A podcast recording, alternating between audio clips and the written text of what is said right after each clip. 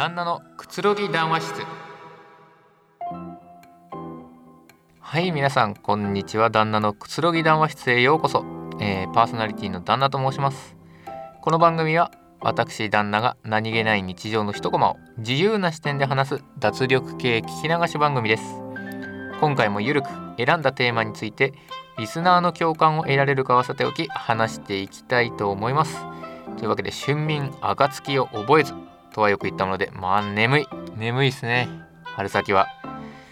まあ通年で寝起きがいいシーズンっていうのは個人的に一度もないんですけれども 春先はこう便利な言葉が多くて助かりますね。34月はもう春眠暁で適当に乗り切ってで5月はしばらく5月病でだるい集中できないという言葉で、まあ、この辺で345月の春は乗り切っていきたいなと思っております。さあいうわけで、えー、そんな新年度なんですけれどもまあいろいろ気分一新して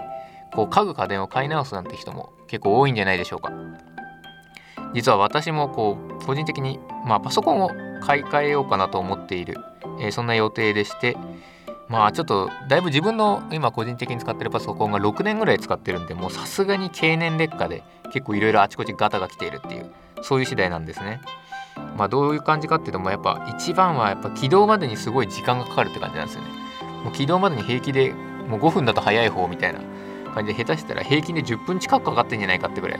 もうこれ昔なんか学校とかにあった本当にもう相当前ですよね。Windows97 とかなんかその辺ぐらいの企画のレベルで時間がかかってるんで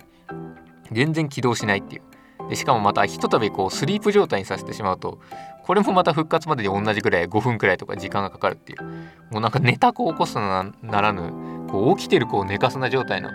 そういうかなりもうその時点でかなり不便なパソコンになっちゃってるんですよね。なのでなんとか今年ゴールデンウィーク中には買い替えたいなと思っている、えー、以上持ち主に似て、えー、寝起きの悪い PC に悩まされているパーソナリティのラジオ。今日もおおむね10分程度よろしくお願いいたします。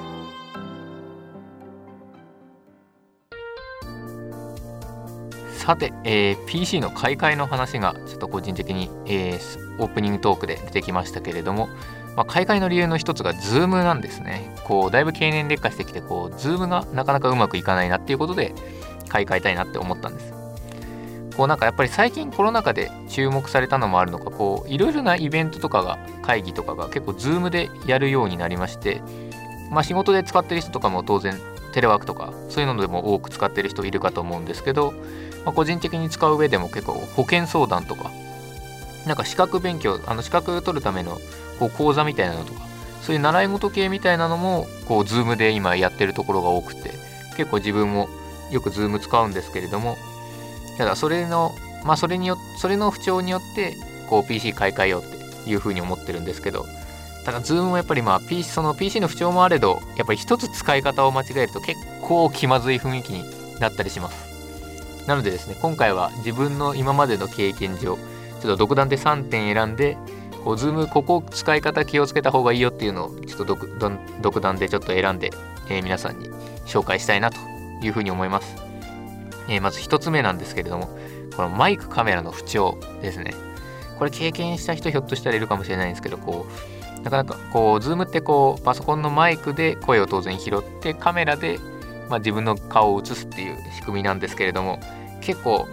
自分の経年劣化したパソコンなんかだとこう音声かカメラどっちかが毎回必ず不調になるみたいな。で画面が結構映んないで参加したりする人とかいるんですけどももう結構そうすると事実上ただの電話みたいになるっていう。しまいにはもう自分も自分のパソコンあのパソコンもだいぶボロくなったんでしまいにはカメラをオンにすると音声がダメになるってなんかどっちを取るとどっちか使えないみたいな。そういう感じになるともう事実上ただの電話になってしまうんでね。ぜひマイクとカメラはしっかりね調整しといた方がいいと思います。この悪い時こうチャットとかでとりあえず文字情報でこうすいません調子悪いんで一回貼り直しますっていうあれ書いて直す時のなんか申し訳なさとかね下手したら会議ちょっと待ってもらっちゃうとかそういうのがあるんでこう申し訳なさみたいなのがこう何とも言えない気持ちになっちゃうんですよね。こう絶対調整してけよって調整しとけよって思ってるんだろうけど相手も。もうその日の機嫌次第で結構前日は動いてたのこの子みたいな。そういう感じのね気まずさに陥ることがあるんで皆さんもできるだけこうマイクカメラしっかりしたパソコンを用意しておいた方がいいと思います。そして2点目がカメラとの距離ですね。これ自分なんかがそうなんですけどこう会議、まあ、聞きながらこうワードで同じくパソコンでワードでこうメモを取りながら、えー、参加するっていうことが多いんですけど意外とタイプに集中するとだんだんこう姿勢が前のめりになってきてこうだんだんキーボードの方に寄ってきて気づくと画面にあ画面にこうドアップの自分が映ってるっていうこうズーム会議ってこう上の画面の上の方にこう各自分も含めた、え、各参加者のこう画面がどう映ってるかっていうカメラ状態が映るんですけどなんか一人だけなんかすごいドアップで画面に近づいてるやつがいるみたいな、えー、絵になるんでそれ結構、えー、それも気まずい感じになるんでこうメモするときはしっかりカメラの位置をこう気にしながら姿勢正しくちょっと離れた位置で メモを取らないとちょっと、えー、残念な感じに映るんで皆さん気をつけてください。あと最後3点目はこう声漏れですね。これ多いんですよね。こうなんか会議が終わってこう退出ボタンっていうのがズームあるんですけどそれが終わると通信が切れるんですね。退出ボタンを押すと。なんですけどこの退出がちゃんとできてないっていうことがあると相手に声が入っちゃうんでこう終わって油断してなんか自分なんかもこうワードうまく開かないなとか思ってこうなんかあんだよ使えねえなとか喋っちゃうとこう相手の人から「なんかどうしました?」みたいなすごい気まずい感じにの空気になるんですよ電話とかだと結構もうはっきりこう通話切りボタンを押して終わりにするからこうあの感覚でこう相手の電話が切ったな切ったのを確認してからこっちもこう切るっていうなんかそういう文化みたいなのをちょっと持っちゃってるとこうズームでこういう失敗をするっていうなんでできるだけもうズームは自分の場合はこう退出ボタンを終わったらさっさと押すっていう風にするように心がけてるんで皆さんもぜひねそこは終わったら、えーね、退出ボタンをすぐ押すっていうことをちょっと気にして、えー、ズーム使ってみてくださいというわけで以上まあ参考になるかどうかわからないですけど今日はテレワークの参考ポイント3点ということで、えー、お伝えいたしました。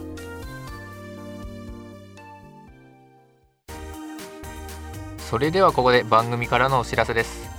旦那のくつろぎ談話室では、えー、番組の感想やこの前こんなことがありましたといった、えー、日常で感じたことや出来事番組の感想などなど皆様からのメールを募集します。メールの宛先は旦那アットマーク na-cat.com です。スペルは danna アットマーク na-cat.com です。繰り返します。えー、danna アットマーク na-cat.com です。皆様からのメッセージお待ちしております。ぜひ気が向いたら送ってください。というわけで、テレワークといえば、まあ、うちの会社でも去年から導入されたんですが、こうコロナの、まあ、濃厚接触者になった人とかそういう人が比較的多く使うっていううちの会社の場合は関係なんですけどその濃厚接触者になった、まあ、仲のいい先輩がこう在宅勤務させられてたんですがこうやっぱり切り替えみたいなのが難しかったらしいですね。こういろいろ聞きますけど自分も噂でこうやっぱり相手とか、まあ、書類は結局会社にあって、まあ、じゃあパソコンだけで作業するっていう感じで実際は自宅にいるわけですからこう周りの環境とかも当然実質なわけでこうなんかオンオフの切り替えみたいなのが結構難しいらしいですね。これなんか休み時間なんだか勤務時間なんだかみたいな結局環境でずっと一日過ごすみたいな感じなんで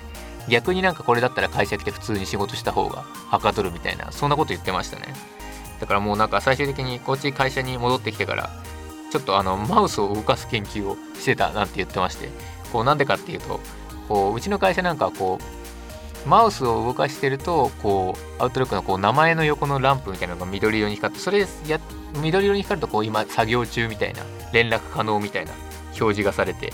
でなんかちょっと離席したりとかしてると今ちょっと何分間離席中ですみたいなそういうマークが出るようなシステムになってるんですね。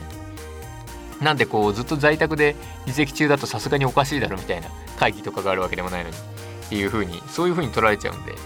こうなんとかこうマウスを動かすというかこうなんか裏側に光当てたりとか苦肉の策でいろいろ考えてこうなんとかランプがずっと緑ランプになるように必死にする研究をこう海外地区やってたんですけれども